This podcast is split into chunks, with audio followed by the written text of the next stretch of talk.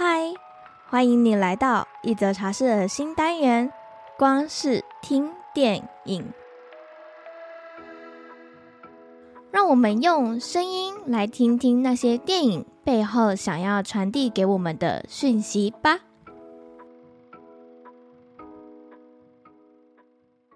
欢迎来到光是听电影第四集。哇，慢慢的。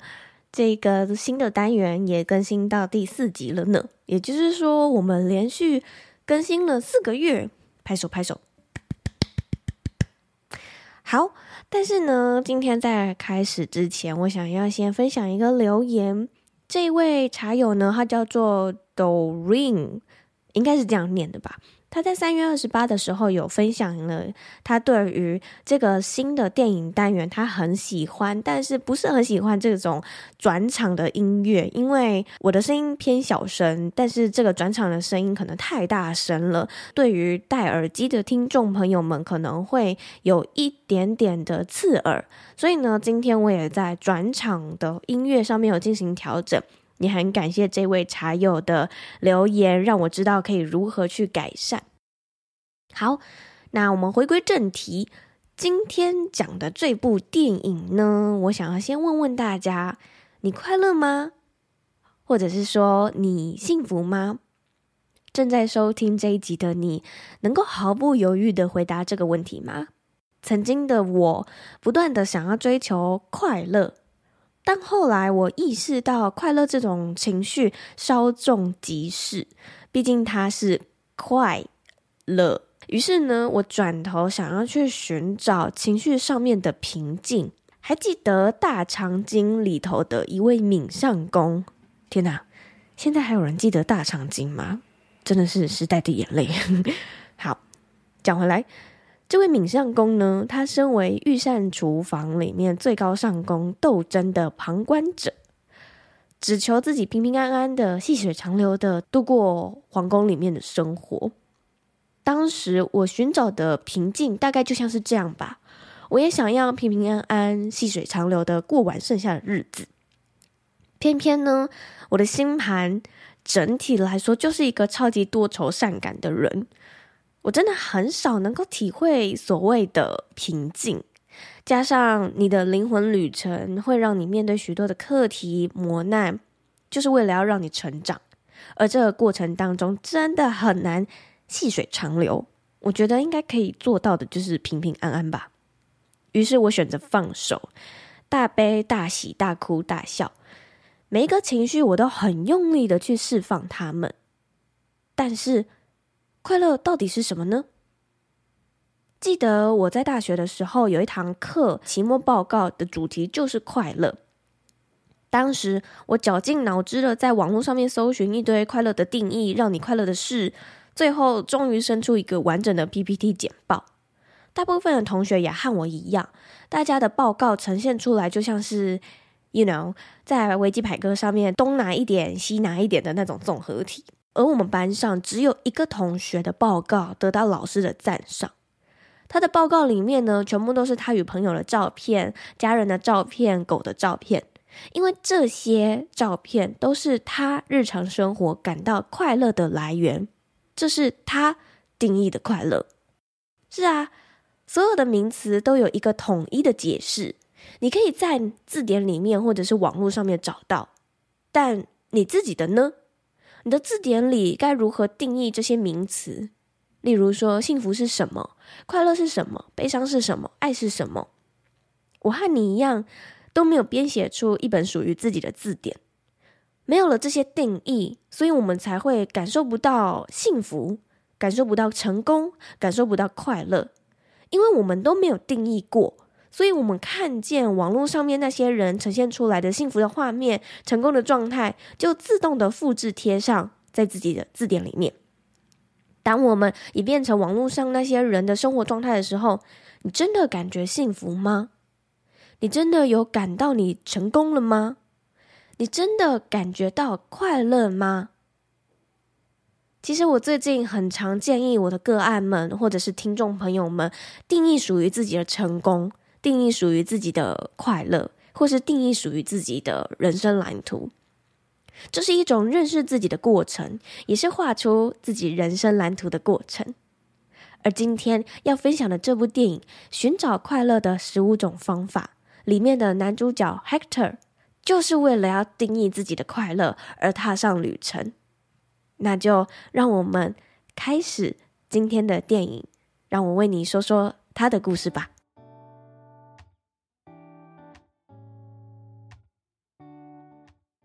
Hector 是一位心理医生，他有完美的职业、女友、房子，一切都井然有序。每天早上呢，女朋友克拉拉都会叫他起床，替他准备早餐，帮他打好领带，再送他出门。即便有一点点的差错，也都很快的调整到正确的轨道上面。什么事好像都非常的恰到好处。Hector 就和大部分的心理医生一样，用病人的问题反问病人，时间到了就再换下一个病人，好像没有真正解决病人的问题，倒是让 Hector 练就了一身很会画画的本领。因为他在诊疗室的时候，看似都在做笔记，实则就是在画病人的样子。偶尔呢，下午他会到医院帮一些精神病患开药，同时也会观察这些药物在病人身上的反应或者是状态。这些看似人人称羡的生活，但听起来好像嗯也蛮普通的。我曾经在《喜欢你》这部电影里面重新认识“普通”一词的见解。金城武是这么说的：“丑不可悲，可悲的是不够丑。”特别美或者是特别丑的人，起码他们都很特别。可是普通的丑就是很普通。别误会哦，金城武在那部电影里面的设定就是一个嘴贱的美食评论家，但这也让我大开眼界，发誓了要远离普通人生。但是 Hector 的生活就是这么的普通，每天做一样的事，每周做一样的事，见一样的人，再又做一样的事。渐渐的，他开始发现自己烦躁、暴怒，甚至还跟一起玩飞机的人因为对方超车而和对方打架。加上有一位他的病人可以通灵，预知了 Hector 即将展开一场旅程的事，让 Hector 向女友提出想要去旅行一阵子的提议，因为他不快乐，也就无法带给病人快乐，所以他想要去寻找到底快乐是什么。以前我不太能够理解为什么心理医生也需要看心理医生，不是自己就用自己的专业救自己了吗？直到我成为催眠疗愈师与占星师之后，才明白，其实疗愈师也是需要被疗愈的。当然，心理医生也是需要看心理医生的。我们在付出帮助他人的同时，其实也想要被帮助、被接住。让我们回到故事里面吧。Hector 的第一站决定前往中国西藏高山，而他在飞机上可能是因为超卖的原因，座位与别人重复，而幸运的升等到了商务舱。坐在他旁边的是一个有钱而且重视生活享受的银行家爱德华，他的一支我不知道是钢笔还是圆珠笔，反正那个价格比 Hector 的车还要贵。于是呢，Hector 他在他的笔记本里面记下了第一个关于快乐的体悟：人比人气死人。直翻的话，其实就是比较会破坏你的幸福或者是快乐，很贴近人的一个体悟。我们常常在社群网站上面羡慕这个人出国有哪款包，薪水多少，有怎样的伴侣，就是这些比较让我们不快乐。让我们暂时性的看不到自己拥有的生活，其实已经够好了。而当 Hector 抵达上海的时候，爱德华决定带他去见识一下上海繁华的夜生活。他大声的说：“有钱不能买到快乐吗？”于是 Hector 在笔记本上面写下了第二个体悟：许多人认为快乐是变得有钱又有名气。就拿我前面提到的例子吧。许多人都觉得有钱、有名、有权、有房、有车就是快乐，但真的吗？或许你可以静下来想一想，这真的是你要的吗？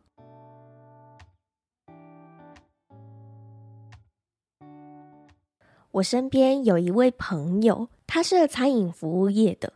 我从来没有看过有人在做服务业时闪闪发光，这就是我眼中最敬业的服务人士吧。因为我自己也曾经做过服务业，所以我很清楚服务业的辛苦。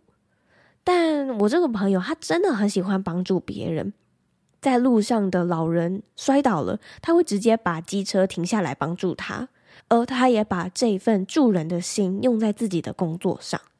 我不觉得他不会不想要有钱、有名、有房、有车，但至少帮助人这件事就足以让他感到无比的快乐了。让我们回到故事里面，Hector 在夜店里写下了第三个体悟：很多人觉得快乐只存在于未来。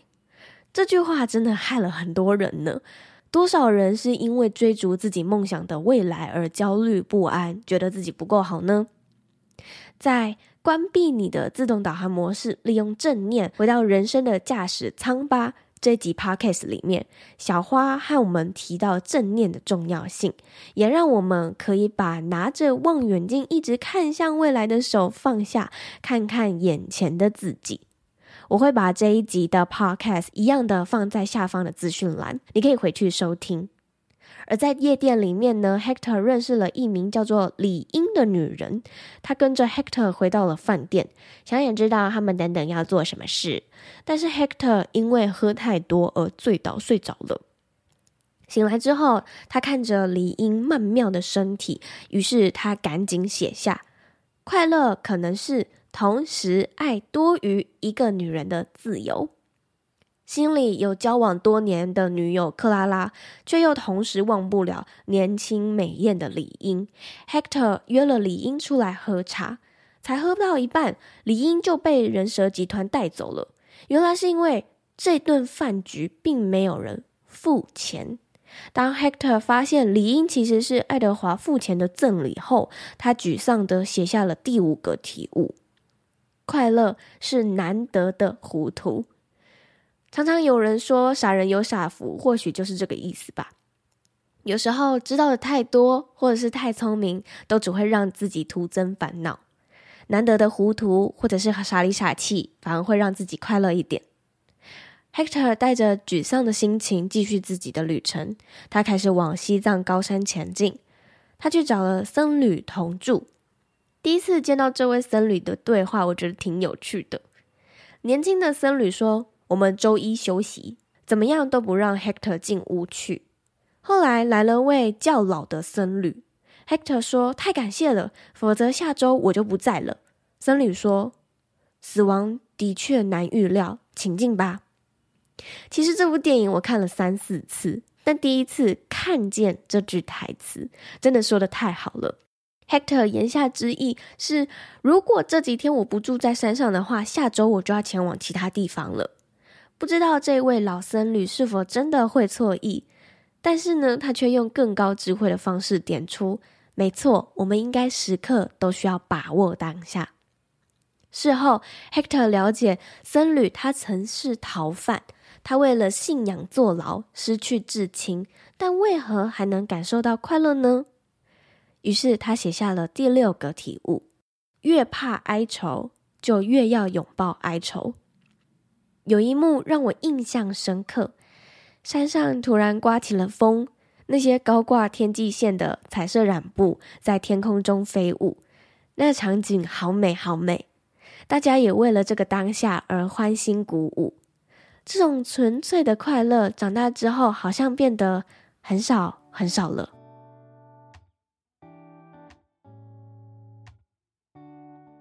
Hector 离开中国之后，前往南非的飞机，体验了什么叫做风雨雷电交加的剧烈晃动。好几次呢，他都感觉差点失事在这一架旧飞机当中。可是隔壁老神在在的抱着一个孩子，还能谈笑风生的非洲女人却说：“如果飞机看起来很旧，那就表示它从未失事过，才能撑到现在。所以安心啦。”这位妈妈还接着问了 Hector 一个问题：是，你身边的人是带给你快乐，或者是悲伤，哪一个呢？一阵慌乱之后，Hector 终于顺利的落地，找到他的大学朋友 Michael。Michael 在这里当医生，帮助人做自己感到有意义的事。这个下午，Hector 帮助朋友照顾病人。傍晚，他们一起坐在草原上面喝酒。他明白 Michael 为何一直待在这个看似危险的国家，于是他写下：“快乐是做你擅长的事。”有些人不知道自己擅长什么，甚至不清楚自己喜欢什么。最近我有很多的个案都不太知道自己喜欢什么，也不知道自己的人生未来方向目标。如果说你能够透过不断的尝试，进而认识自己，找出自己擅长喜欢的事物。或许就能够找到一件你愿意一直一直做下去的事。但是在这里面，台词里面讲的是 calling，也许也有可能某一天你真的受到某种召唤，也说不定哦。后来他才知道 Michael 是同性恋，于是他写下了第九个体悟：快乐是有个人爱着真正的你。晚上，Hector 前往飞机上认识的非洲女人家去吃炖番薯。愉快的夜晚之后呢，他找到了第十个体悟，就是快乐的来源是炖番薯。最后，他将离开这个地方的时候，在阴错阳差之下呢，被当地的帮派劫车关押起来。在关押的过程当中，他的回忆历历在目：女友克拉拉，中国西藏高山的染布。以前的病人，他知道第十一个体悟：恐惧阻碍你的快乐。你试想一下，是否曾经因为害怕某件事情而迟迟没有跨出那一步呢？可能是因为害怕国外的不确定性，所以不敢出国；或是因为害怕离职后的薪水不如现在而不敢离职。因为这些恐惧阻碍了你可以拥有后面的快乐。也因为这些恐惧，让你不敢想象后面会有快乐，才会让你裹足不前。当你勇敢跨出那一步，即便没有立即得到好处或者是快乐，你也会为了自己的勇敢喝彩。Hector 很幸运的在意外的情况下认识当地有威势种植大麻的富商 Diego，因为这一层的关系，让他获得了释放。当他成功脱离险境之后，他体悟到了最原始的快乐，那就是快乐是感觉自己活着。当你经历了一段出生入死的遭遇后，或是遇到让你的人生大转变的事故后，你会发现生命是那么的难能可贵。Hector 回到非洲女人的家，大伙们开心的庆祝他平安的归来。于是他写下了第十三个体悟。快乐是懂得尽情庆祝。我们遇到开心的事，好像很少会纯然的庆祝，吼，都是要等到特别的节日才会庆祝。但这种小小的快乐，值得开心的事情，就其实很值得庆祝了呢。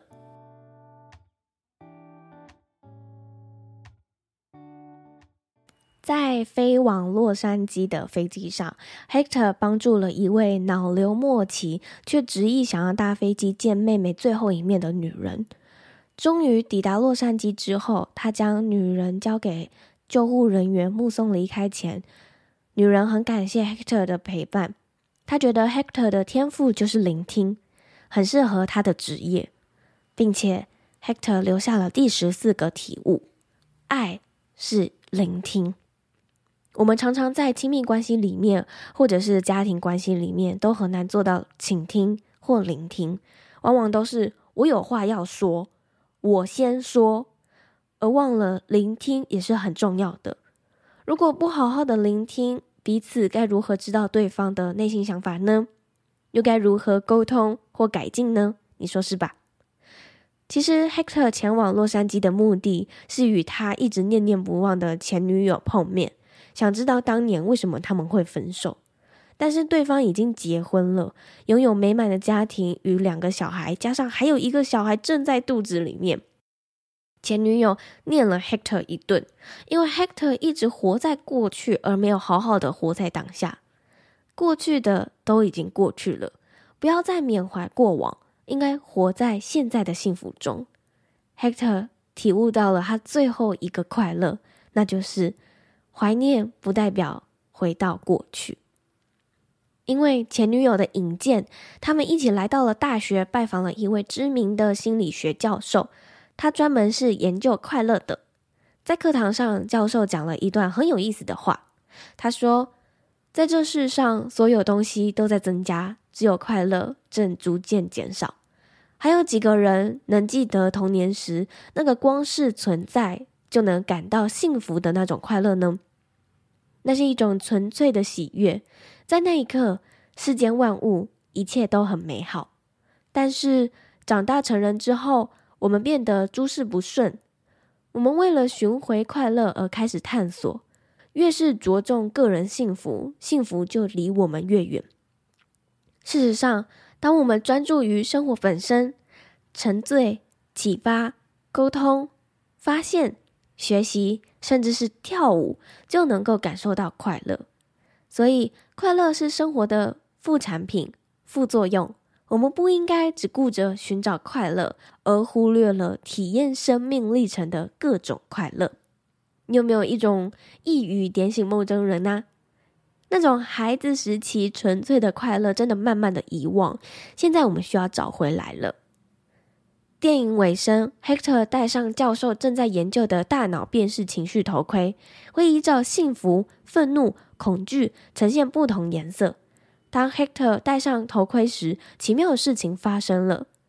其他人的情绪都是单一颜色的，但 Hector 出现情绪时，伴随其他颜色的混合。这让我想起脑筋急转弯也有异曲同工之妙的解读。某种情绪出现时，往往伴随其他情绪一起出现。你能够在快乐的同时落泪，能够在紧张的同时又感到喜悦。Hector 的大脑也呈现一样的各种颜色变化，而出现这些变化的原因，是因为他想起自己的女友克拉拉。他很怕自己无法和克拉拉共度余生。这个情绪伴随着喜悦与悲伤，还有害怕失去。他终于找到自己的快乐了，那就是与克拉拉结婚，创造更多美好的回忆。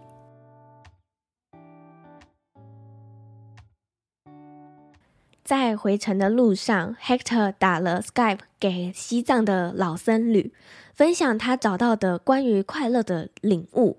他说：“我们都有快乐的能力。”僧侣说：“层次再高一点。”他思考了一下，回。我们都有快乐的权利。僧侣说：“再更高一点。”最后，他终于领悟了，那就是我们都有让自己快乐的义务。其实这三种层次呢，说起来好像差不多，但其实你细细的去品味一下，其实他们差很多。回到家的 Hector 和克拉拉以及自己的病人分享自己这趟旅程的体悟。他的病人以前都是愁眉苦脸的，现在终于也能够开怀大笑了。以前 Hector 总是自己去玩遥控飞机，现在会开始邀请克拉拉和他一起参与他的兴趣，甚至煮了炖番薯给克拉拉吃。很快的，他们也办了婚礼，结婚了。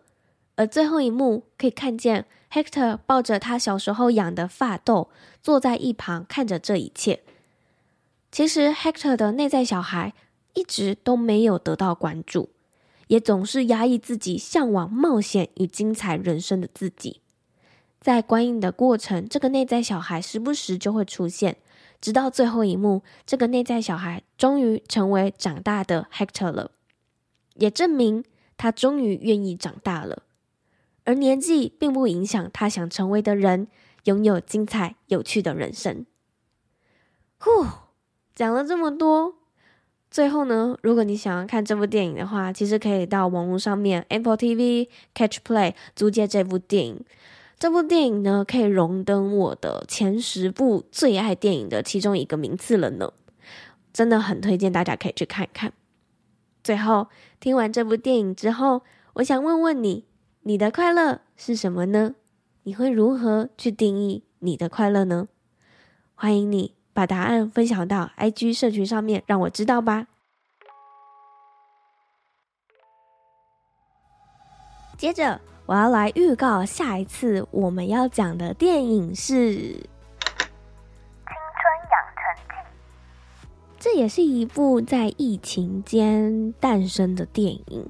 这部电影它其实有好多好多的课题可以探讨哦，而且 又让我默默的哭了。啊，我就是一个非常爱哭的人。反正呢，这部电影也非常的好看。那我们就下个月的十四号再见喽，拜拜。